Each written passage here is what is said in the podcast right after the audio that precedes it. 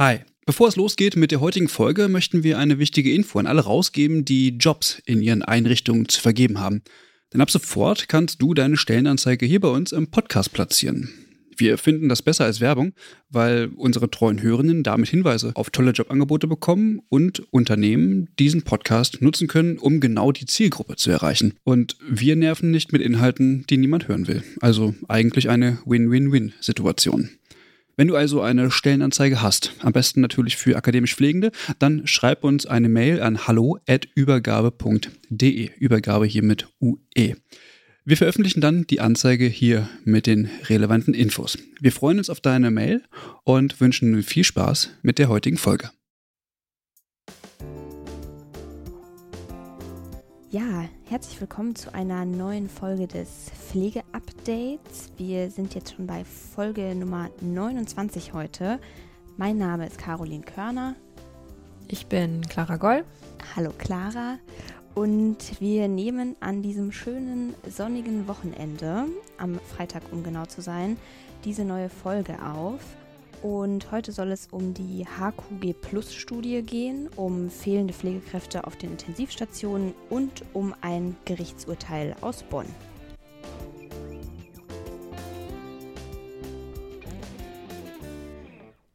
Ja, viele von euch haben diese Forderung bestimmt schon mal gehört, dass 10 bis 20 Prozent eines jeden Ausbildungsjahrgangs in den Gesundheitsberufen eigentlich akademisch qualifiziert sein sollte, damit eben entsprechend auf die Bedarfe im Gesundheitswesen reagierend werden kann. Genau, und das wurde ja 2012 vom Wissenschaftsrat empfohlen und jetzt interessiert uns natürlich alle, inwiefern diese Empfehlung auch der Realität entsprechen, weil in 2012 war es so, dass diese Empfehlung tatsächlich relativ weit von der Realität entfernt war und naja, jetzt könnte man ja meinen, zehn Jahre später ist das Ganze ein bisschen anders. Ja, könnte man meinen, aber dem ist tatsächlich wirklich noch nicht so.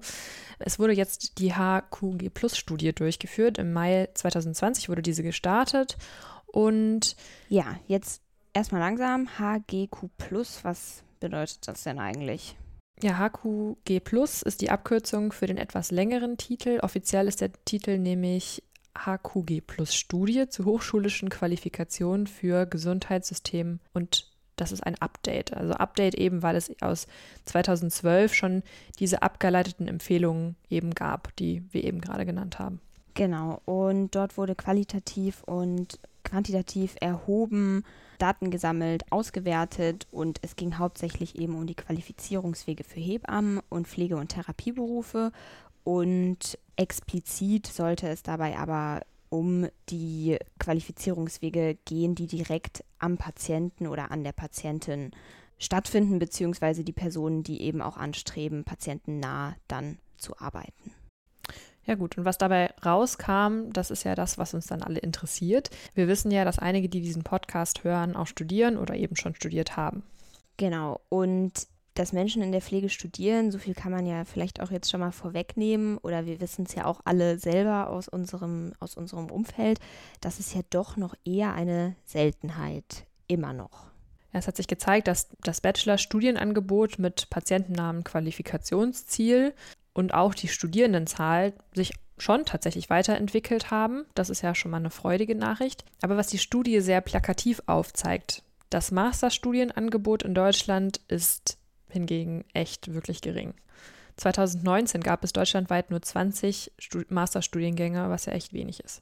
Okay, also Bachelorstudiengänge gibt es. Da ist Deutschland nicht so schlecht im Rennen, sage ich mal. Aber bei den Masterstudiengängen hakt es dann. Aber kommen wir zu den Dingen, die immer gut rüberkommen und am wichtigsten sind, die Zahlen. Wie viele sind denn akademisiert? Also bezogen auf alle Studienformate im Jahr 2019 waren 3,2 Prozent eines Ausbildungsjahrgangs für die Pflege akademisiert. Für die Hebammenwissenschaften waren es aber 53,2 Prozent. Aber nochmal, es handelt sich um die patientennahen Studiengänge, also diejenigen Studiengänge, die dann auch zum Ziel haben, dass die AbsolventInnen danach patientennah tätig sind. Genau, aber bei den Hebammen ist das jetzt sowieso ein bisschen anders und trotzdem finde ich das irgendwie erschreckende Zahlen. Also was dann nach dem Studium passiert, ist natürlich auch spannend zu wissen. Und das wurde in der HQG Plus Studie auch erhoben von den AbsolventInnen der patientennahen Bachelorstudiengänge von 2017 bis 2019 haben die meisten tatsächlich direkt nach dem Bachelor eine Tätigkeit in der Gesundheitsversorgung aufgenommen und circa 25 Prozent haben sich aber dann eben äh, entschieden, ein weiteres Studium zu machen. Ja, und was dann auch natürlich immer interessant ist, was machen dann diejenigen, die einen Bachelorabschluss haben? Es äh, wird ja immer häufig gesagt, oh, die möchten ja nur studieren, um weg vom Bett zu sein oder weg von der direkten Patientenversorgung. Gerade wenn man nach dem Bachelor vielleicht nicht spezifische, spezielle Aufgaben bekommt, das ist ja manchmal noch ein bisschen ähm, problematisch. Und genau das hat sich auch in der Studie gezeigt. Also spezifische Rollen und Aufgabenfelder, gerade für Bachelor-AbsolventInnen, sind nämlich kaum entwickelt äh, und da gibt es ja nur wenige Einrichtungen, die so etwas überhaupt anbieten. Ja, und auch das Bundesinstitut für Berufsbildung hat Zahlen veröffentlicht. Und, und zwar kam daraus, dass die Akademisierungsquote in den primär qualifizierenden Studiengängen der Pflege 2020 bei 0,82 Prozent lag. Primär qualifizierend bedeutet in dem Kontext, dass man eben nicht neben oder nach der Ausbildung ein Pflegestudium absolviert, sondern direkt mit dem Studiengang auch seine Berufszulassung erhält. Das nur mal so als Erläuterung, weil es eben tatsächlich in Deutschland ein relativ neues Modell ist. Aber ja, es ist schon ziemlich wenig. Ja, extrem wenig, finde ich. Aber ja, es hat auf jeden Fall auch sehr wenig mit den empfohlenen 10 bis 20 Prozent zu tun, die wir am Anfang gesagt haben und das oder beziehungsweise die 2012 empfohlen wurden. Und das wird natürlich auch von pflegefachlicher Seite stark kritisiert. Also Christel Bienstein sieht jetzt die Politik am Zug, solange die Studiengänge nicht ausreichend finanziert werden und auch die Praxiseinsätze nicht vergütet werden, bleibe Deutschland eben noch ein Entwicklungsland in der Hinsicht. Aber was sie auch sagt, ist, dass eben es Anreize für die Arbeitgebenden geben sollte, dass sie eben entsprechende Stellenprofile und auch die entsprechenden Vergütungsstrukturen entwickeln. Ja, und so kann es jetzt natürlich nicht bleiben, denn die Versorgungsbedarfe verändern sich. Die Welle des demografischen Wandels kommt auf uns zu und da kann die Gesundheitsversorgung natürlich nicht auf dem Stand eines Entwicklungslandes bleiben.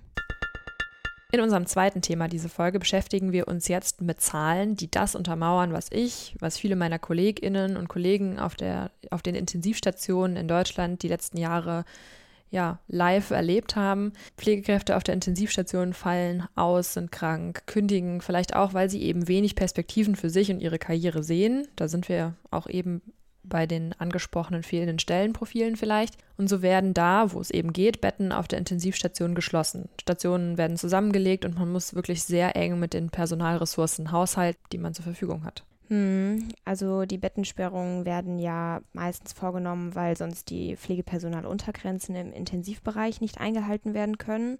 Und das sind ja aktuell im Tagdienst 2 und im Nachtdienst 3 PatientInnen pro Pflegefachperson. Ja, und dieser gefühlte dauerhafte Betrieb mit der Mindestbesetzung hat nun auch eine Untersuchung der Hans-Böckler-Stiftung unter der Leitung des Gesundheitssystemforschers Michael Simon belegt. In der Erhebung hat er die belegten Intensivbetten von 2020, das waren im Schnitt 21.000 von möglichen 28.000, mit eben den besetzten Stellen von Intensivpflegefachpersonen verglichen.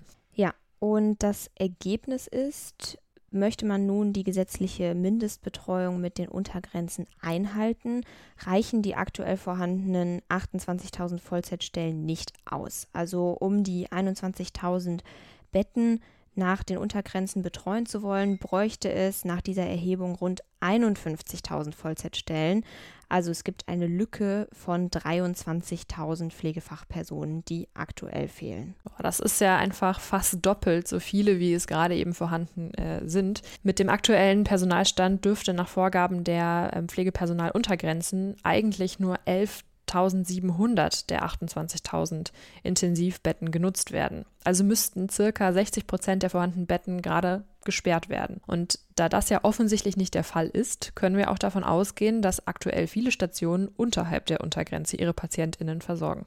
Ja, und da sprechen wir ja auch nur von der Mindestbesetzung. Also möchte man den Ansprüchen beispielsweise von der Deutschen Interdisziplinären Vereinigung für Intensivmedizin Divi, wir haben es alle schon gehört, also möchte man diesen Ansprüchen entsprechen, bräuchte man sogar 78.000 Vollzeitkräfte. Ja, und in der Untersuchung wird dann eben auch nochmal aufgezeigt, dass Deutschland zwar im internationalen Vergleich relativ viele Intensivbetten pro Einwohner hat, Jedoch spricht sich Professor Dr. Simon gegen eine Reduktion der Kapazitäten aus, weil er meint, da die Intensivstationen ja offensichtlich ausgelastet und vielfach sogar überlastet sind, sei davon auszugeben, dass es eben einen entsprechenden Bedarf in unserer Bevölkerung für diese Bettenanzahl gibt.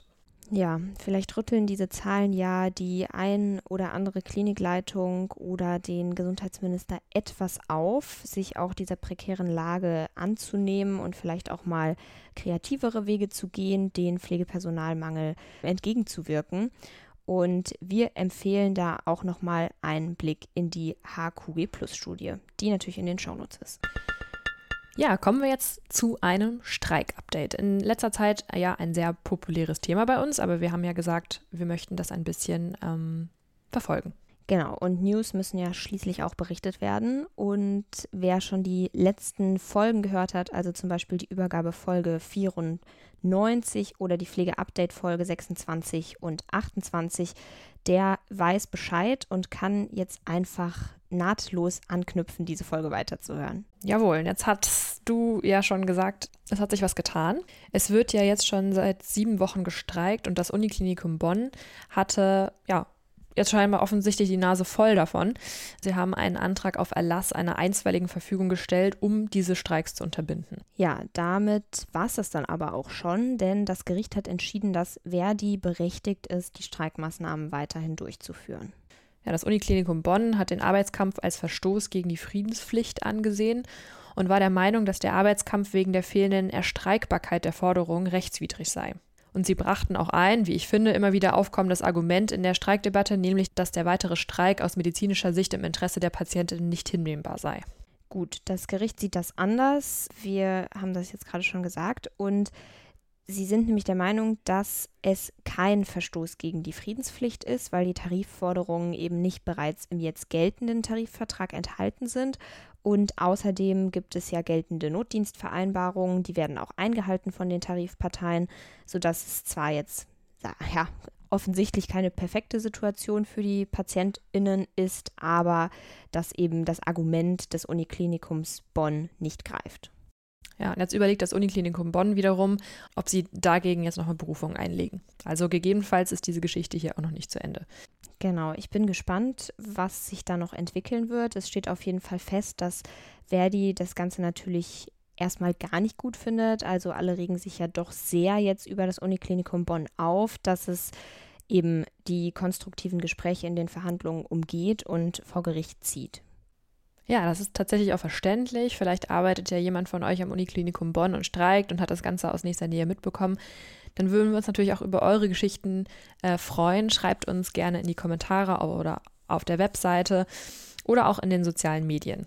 Ja, und auch wenn ihr zu anderen Themen was zu sagen habt, die wir heute besprochen haben oder von den letzten Folgen oder wie auch immer, ihr dürft natürlich uns sowieso immer gerne äh, schreiben, mit uns diskutieren und wir würden uns natürlich auch über eine Bewertung freuen auf Spotify oder Apple Podcast. Ja, und dann würde ich sagen, noch ein sonniges Wochenende und wir hören uns in zwei Wochen wieder.